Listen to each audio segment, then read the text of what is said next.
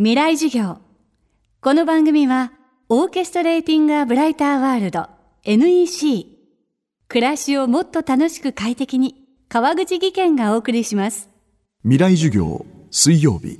チャプター3未来授業。今週の講師は沼田信介さん。今年7月営利で第157回芥川賞を受賞デビュー作での受賞は大きな話題となりました。この作品は東日本大震災前後の東北盛岡が舞台。冒頭の主人公と友人が釣りをするシーンをはじめ東北岩手県の豊かな自然が卓越した表現で描かれ高い評価を受けました。そこで未来授業3時間目。今日はこの自然について沼田さんの考えを伺います。テーマは自然は勝手にやってくれる。特にどこの自然が好きとかっていうのはないんですね。幼い頃から例えば子供の頃はその千葉の、まあ、養老渓谷とか、まあ、あの秩父とかあるいは博多の時は阿蘇とかですね。もうほんとごちゃごちゃなんです。で全ての自然がまあ好きなんですね。何が自然が好きかっていうと結局人間関係と違って何て言うんですかね。例えば山とか歩いてると突然鳥が飛んできたりとかですね。突然蛇に噛まれそうになったりとか。まあそういう悪いことだけじゃなくて他にもですね。すごくいきなり綺麗に日が差してきて周りが別世界になるとか。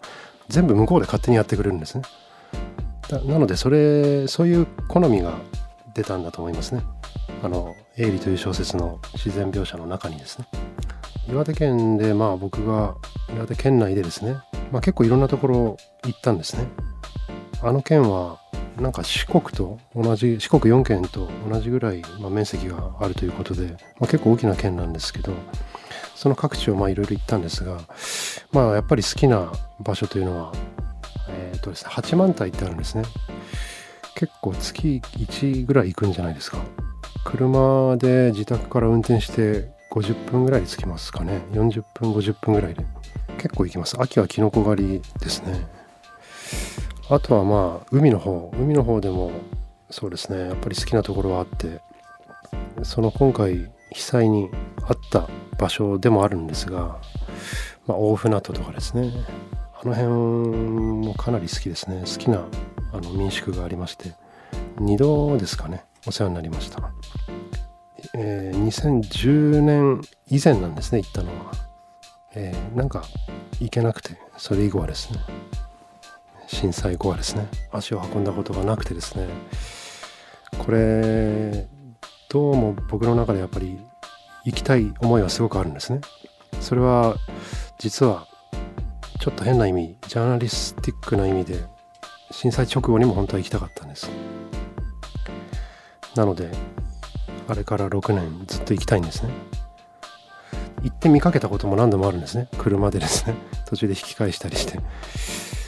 まあそれはまあなぜ行ってないのかということはですね。やっぱり僕本当に興味本位な目が出ちゃうと思うんですね。こう目がキラキラしてくると思うんですね。そういうのってすごく失礼かなと思ってですね。あちこち見ちゃう聞いちゃう。宿なんかも泊まっちゃったりして。そういうのがですね自分の中であるんですよね。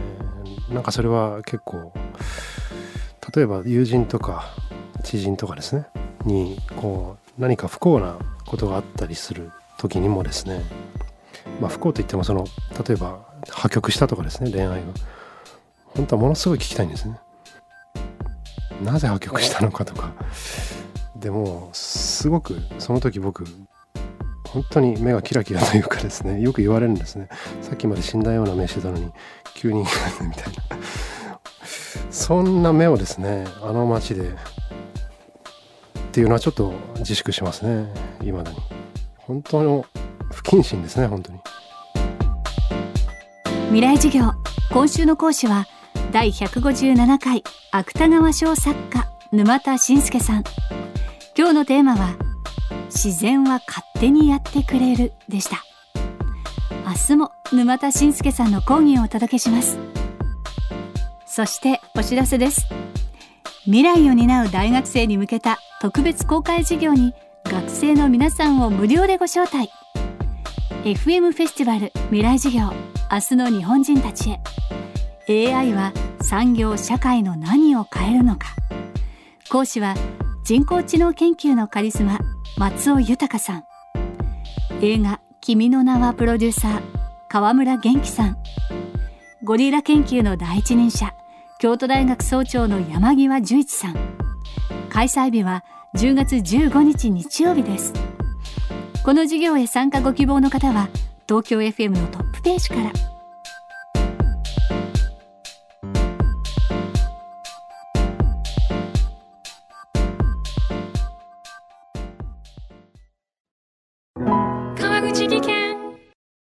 階段での転落。大きな怪我につながるので怖いですよね。足元の見分けにくい階段でもコントラストでくっきり。白いスベラーズが登場しました。皆様の暮らしをもっと楽しく快適に。川口技研のスベラーズです。未来授業。この番組はオーケストレーティング・ア・ブライター・ワールド NEC 暮らしをもっと楽しく快適に川口技研がお送りしました。